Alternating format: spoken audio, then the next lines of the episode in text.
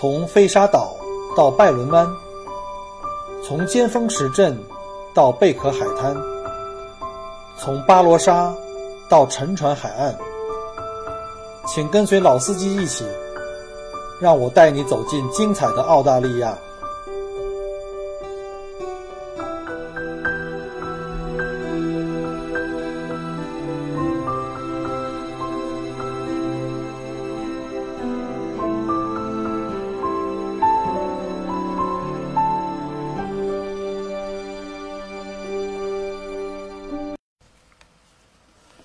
各位听友，大家好，欢迎再次来到麦克过聊澳洲。啊，前段时间比较忙啊，可能有点疏于录节目了。那今天给大家补一期，正好今天是周末。呃，现在呢是二零一八年六月八号的晚上八点十八分，在墨尔本的八点十八分。今天我们跟大家来聊一下呢，澳大利亚这些钱币上的一些人物的背景啊。我们知道很多客人来到澳大利亚旅游呢。换了好多各种颜色的澳大利亚的纸币啊，从绿色的一百块啊，到这个黄色的五十块啊，而且会发现那手感比较不一样哈。那今天我们就来讲一下澳大利亚钱币上的那些故事。每个国家的纸币上啊的图案都是经过了精心挑选的哈，尤其是如果它是一个景物为背景的话呢，一定是这个国家比较著名的一些景观啊，包括像什么中国的长城啊，或者漓江啊，这我们都熟悉啊，小时候那些。纸上的那个硬币啊，纸币上的那些背景，呃，那如果要是人物的话，那一定要是这这个国家的历史发展啊，做出个很大贡献的人物啊，都是什么对吧？现在我们都是，我记得小的时候，中国的货币上都是什么女拖拉机手啊，还有一些功能学商啊，呃，现在都是那些重要的政治领导人啊，呃，所以呢，研究一下这个国家的纸币啊是非常有意思的，可以帮助我们从侧面了解一下这个国家的文化历史或者是价值观。那今天我们就来聊一下澳大利亚的纸币。澳大利亚纸币其实呢，它并不是纸做的，它是由澳大利亚于1988年发明的一种塑料纸币。每张上面呢都会有一个透明的一个防伪的塑料小窗，哈，这个特别好玩。每个小窗的里面的图案又是不一样的。据说呀，这种塑料纸币的伪造难度相当大，是属于全世界非常难伪造的这个货币。而且呢，不容易撕烂，非常结实耐用，这叫比较适合作为流通的这个货币使用。呃，即便是你忘了每天洗衣服的时候忘了掏兜啊，也没事儿，把钱在洗衣机里洗一下也不会坏，就俗称的洗钱啊，就是这么来的。开玩笑的啊。那好，言归正传，我们来看一下澳币的各个面值的纸币上面的人物吧。先拿出来一百块钱啊，一百块钱可能各位呢，尤其中国游客见的比较多。因为我们从中国来旅游，在银行换的时候啊，银行都是给你崭新崭新的，你你注意看一下，全是挨着号的，新新的那个币啊，那个里面的味道还是刚印刷的那个味道。其实，在澳洲本地流通的一百块钱很少，嗯，基本上在市场上你看不见什么太多一百块钱，甚至呢，因为大家都在使用信用卡嘛，这种数字货币，呃，纸币流通的并不多，还不如硬币或者是五块钱、十块钱的多。所以经常有的些小店儿，你拿了一百块钱，它都破不开。所以我建议各位来这个澳洲啊，最好跟银行换钱的时候讲一下，不要全是一百的，能不能换几张五十的呀、二十的、十块、五块的？这样的话，不要到了以后不好花，好吧？那又扯远了哈，再回来。你如果拿着一张一百块钱的绿色大钞啊，这个绿色大钞你看到以后正面，她是一位女士。这个女士名字叫做奈利·缪巴，这个奈利·迈尔巴呀，她是一个女爵，那很不很不一般了啊。她是墨尔本人，一八六一年到一九三一年。这个人是干什么的呀？按照中国人的传统思维，在最大面额上的正面的人物，那肯定是个开国元首一类的吧？呃，但结果会非常出乎你的意料之外。这个奈利啊，不过她只是个歌音女高呃歌剧女高音啊。那她有什么特别之处呢？她是澳大利亚第一位获得国际声誉的世界级女高音，而且是最早获得英女王或授予爵士叫女爵士的头衔的娱乐界人士啊，呃，仅此而已。其他方面，她和一般的娱乐界人士啊没什么太大的区别。呃，比如说像一些共同的一些特点哈，脾气不好，自负。婚姻不幸，闹过绯闻，这种人物我们见多了哈，在国内太多了。你说说这样的人都能上这个钞票，这个而且上的是最大面额的，就不太不太容易想想清楚了哈。那我们来看一下 B 面，B 面这个人就有名了，这也是我的一个偶像了。他叫著名的这个约翰·莫纳什。莫纳什呢是墨尔本人，一八六五年到一九三一年，看到了吗？这一百块钱正反两面，两个人都是我们墨尔本人啊，这是我老乡，这个我也很自豪啊。他是一战的那个澳大利亚的一个指挥官，呃，只不过当时啊，在这十九世纪中叶的时候啊，这澳大利亚并不是一个独立国家，它是英联邦的一个殖民地，所以呢，他也就是实际上是英联邦体系下面给人家打打工的一个一个一个傀儡吧。那穆纳什先生的最主要贡献是什么呢？第一呢，他是澳大利亚首位自己独立的军事指挥官，呃，可以和那些英军的指挥官平起平坐。第二呢，他发展了指挥官在保证军队良好作用中的这个状态中的作用啊，这是很重要的。第三呢，就是出色的展示了各兵种协同作战以及攻击保障的优越性啊，这个是非常非常不错的。不好意思啊，各位可能听出来，这次讲这期的时候经常吸住鼻子，因为，呃，今天早上起来有点起得早了，去去送机的时候，这个有点花粉症的那个发作了。虽然吃了药，但是效果不太好啊。我们就稍微的坚持一下，我尽量少吸溜。又来了。OK，呃，下一张我们看一下这个黄色的五十元面值的澳币的这个这个币哈。哦，对了，忘了一个重要的一个小东西，一百块钱我们拿正面的时候会发现右边有小窗。那个就是那个小的塑料窗，塑料窗里都会有不同的图案。呃，在一百元的塑料窗的图案呢，是一只叫禽鸟啊，是澳大利亚本地特色的一个鸟类啊。它是在密林的深处。为什么叫禽鸟呢？其实它这个鸟本身长得并不好看，但是它的叫声啊特别的悠扬，而且它的尾部呢有两根长长的羽羽毛，就是长的翎子啊长出来，然后弯弯的到叫到那个尾端的时候弯过来。非常类似西方这个文明里的这个西方的竖琴，所以因此得名叫琴鸟啊。你们注意看一下这一百元的这个正面小窗户。那到了五十元的话呢，我们讲一下五十元正面有一位先生啊，长得跟白人血统不太一样。你会发现，因为他是澳洲的一个土著人，他叫戴维阿乃彭，他是一八七二年到一九六七年。他是一个著名的发明家和作家啊，这是一个富有传奇色彩的人物，一生啊拥有了十多项专利。曾经据说他根据飞起来机的原理啊，画出了直升机的设想图。同时，他又是第一个出版作品的一个当地土著作家。其著作呢有包括像《澳洲土著传奇故事》啊，在之前也反复再版了。他为这澳洲土著的权利啊，曾经多年呃奔走。呃，曾经为试图在澳大利亚中部和北部开片一度开片一个土著的自治区而被逮捕过。现在我们知道哈，澳大利亚最北边的叫做北领地啊，首都啊，首府是达尔文，啊，这是一个高度自治的一个一个领地啊，当地是全澳大利亚这个土著人的密度和种类最多的，这是一个非常不错的一个景点。有机会大家去的话可以试一下，就是去这个北领地去感受一下，啊，它是这个沙漠和这个热带城市的一种结合。而且呢，在北领地的最南部，在澳大利亚中部的这个沙漠地带呢，有一个最著名的红土中心，大家可能都知道那块红石头，对吧？叫乌鲁鲁，它是全世界最大的一块单体的石头，啊，有人把它戏称为是澳大利亚或者说这个地球的肚脐眼。那再过两个星期呢，这个本人就会房车自驾去这个肚脐眼上去拍个照片，摸一下，然后就回来，到时候再给大家来录这个现场的这个录书，好吧？好，我们再回来哈，看到这五十元的这个背面，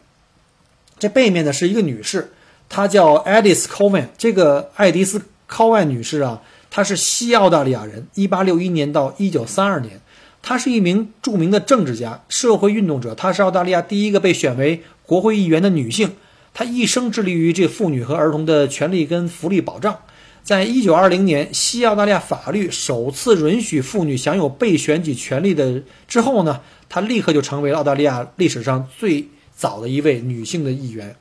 呃，这个五十元的这个正面啊，这塑料小窗里呢，它的标识是什么呢？是有五颗星，其中呢四颗比较大的呢，七角白色七角星和中间偏下呢有一个白色的五角星。它实际上就是澳大利亚这个国旗上的这个标志哈，这就是著名的南十字星。南十字星是在南半球能看到的这个星星啊。我们有很多客人来这儿旅游的时候，尤其去大洋路也好啊，或者去菲利普岛的时候，如果等到日落以后，抬头看一下南半球的星空，很多人会很兴奋啊，因为这边没有空气污染，空中的这个星空看起来很假。有的人就指着高空中的这星，哎，这是北极星啊，这是北斗星。呃，不用想了啊，那都是在北极才能看到的，在南半球没有的。呃，这边最能最容易看到的就是这个南十字星。好，那我们下面看一下红色的二十块钱，二十块钱正面这位女士也非常不容易啊，她叫玛丽贝瑞。这个女士啊，是一七七七年到一八五五年。这个人很有意思，她实际上生在英格兰。她十三岁的时候，因为盗窃马匹，被流放到了澳大利亚。我们之前讲过啊，出门向左，听听那个澳大利亚的移民史，我们就知道，最早的移民啊，都是这个流放犯啊。这个这个女孩子不太容易啊，十三岁的时候就从苏格兰，因为盗窃马匹被流放到了澳大利亚。那她怎么能上了我们的这个硬币呢？就是这个钞票呢？啊，到了澳洲以后啊。啊，她在这个刑满释放以后成为自由人啊，她结了婚，嫁给了一个原来的一个东印度公司的人。我们听这名字熟吧？东印度公司啊，这是著名的一个荷兰的大公司。当年荷兰这个这个海上马车夫嘛，他们的公司主要在全世界各地做生意。她嫁给了一个东印度公司人以后，生了七个孩子，然后呢做生意发了大财。此后呢，他就大力的做这个资助跟慈善事业，然后是澳大利亚著名的慈善家。于是就上了这个二十块钱的这个，呃，钞票，然后再看背面，背面这个人是一个非常非常著名了啊，这是我最爱讲的一个故事了，就是这个 John Flynn 叫约翰·弗林，这个又是个墨尔本人啊，一八八零年到一九五一年，你看了我们墨尔本啊人才辈出，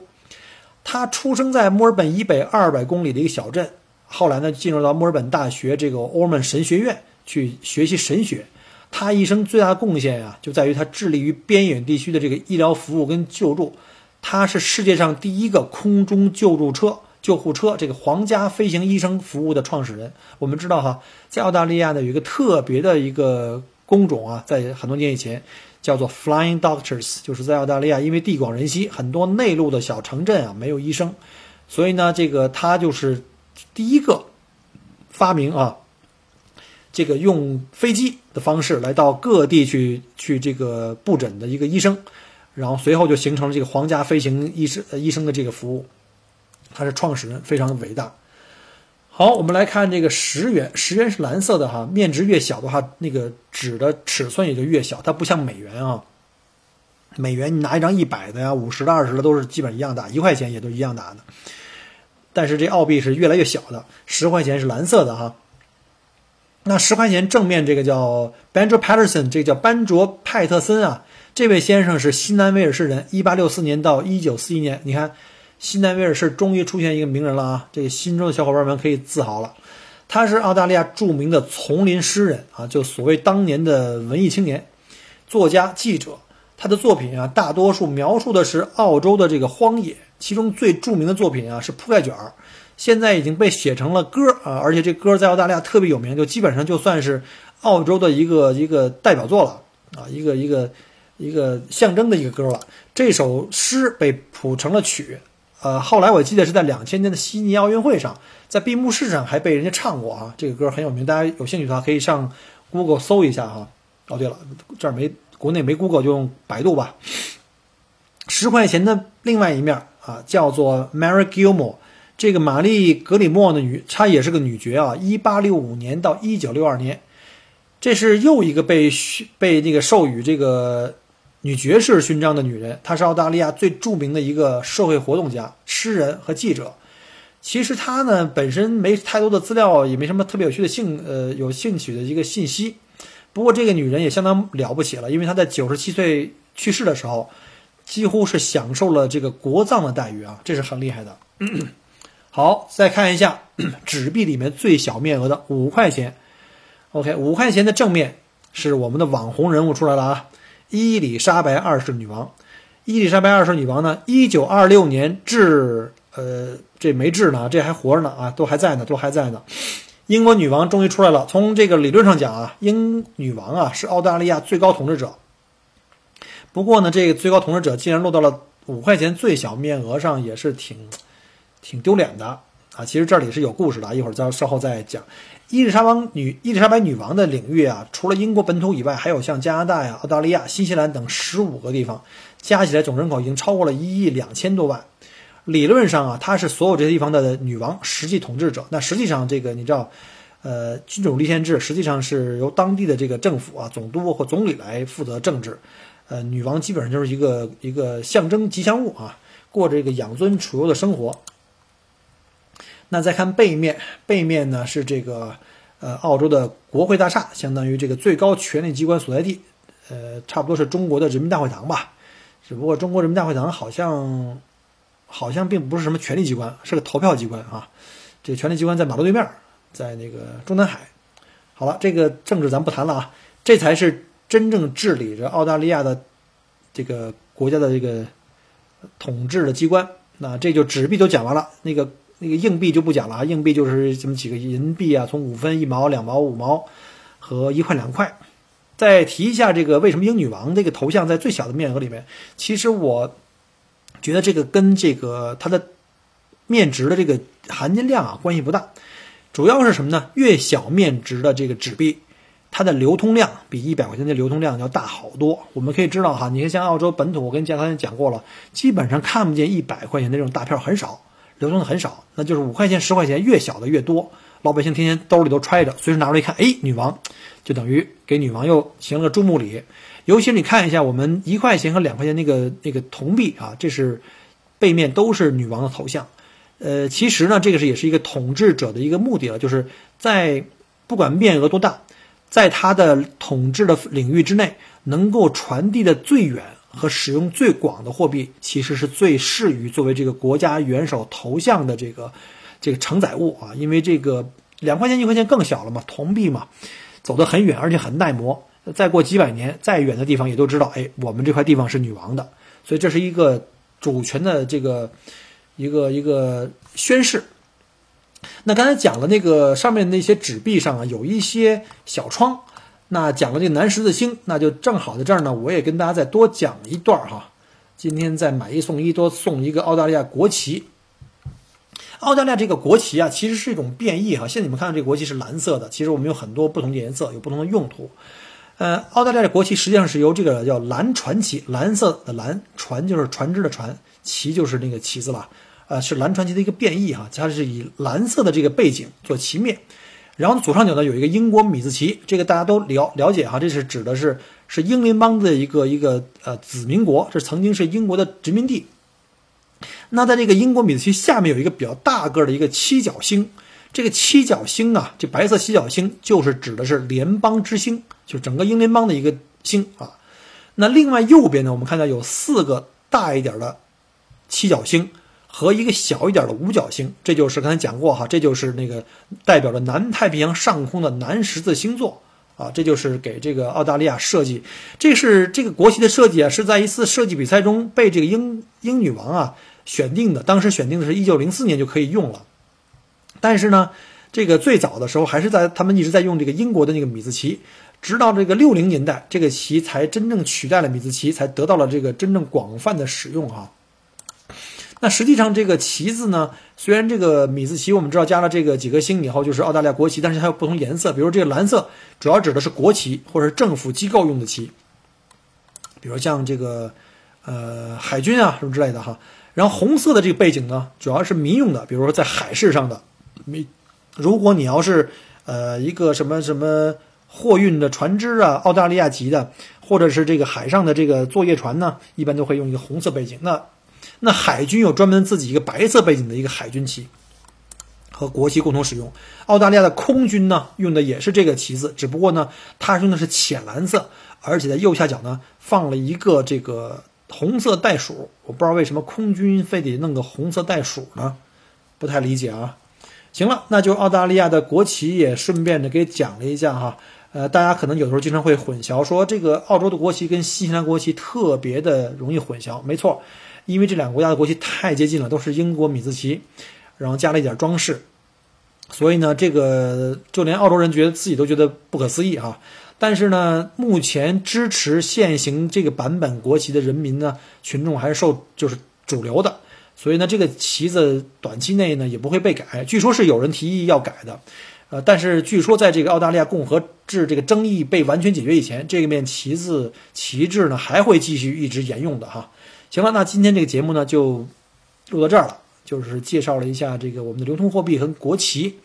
呃，顺便呢提一个小小的请求哈，现在这个节目也录了有三十几期了，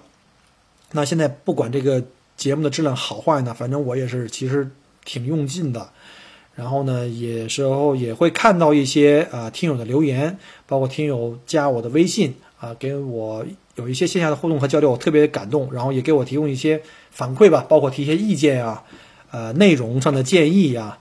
呃，我会继续努力哈。有你们的这个关注，才是我前进和这个进步的动力。呃，另外呢，我也希望就是各位听就听过了以后觉得还不错，你觉得还真的挺有帮助的，你觉得这至少这一期或某一期。对你有帮助，这个内容也挺有兴趣的，可能以前没有听过，觉得耳目一新，就麻烦你呢稍微动动手指，哎，也就两三秒钟的时间，帮我转发一下朋友圈，那就拜托了，然后再把你喜欢的内容再传播出去，希望有更多的人呢能够听到我的节目，啊，那就谢谢各位的转发和支持鼓励，我们下一期再见。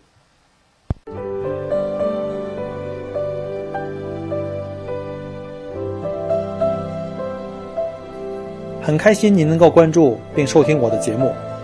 如果您觉得还不错，请您转发并分享给您的朋友们。同时，也欢迎您给我线下留言。除了喜马拉雅，欢迎您关注我的同名新浪微博“麦口锅”。同时，希望您关注我们的旅行服务公众号，微信公众号“墨尔本精品小团旅游”，里面有很多澳大利亚的旅游资讯和攻略。希望我的节目越做越好。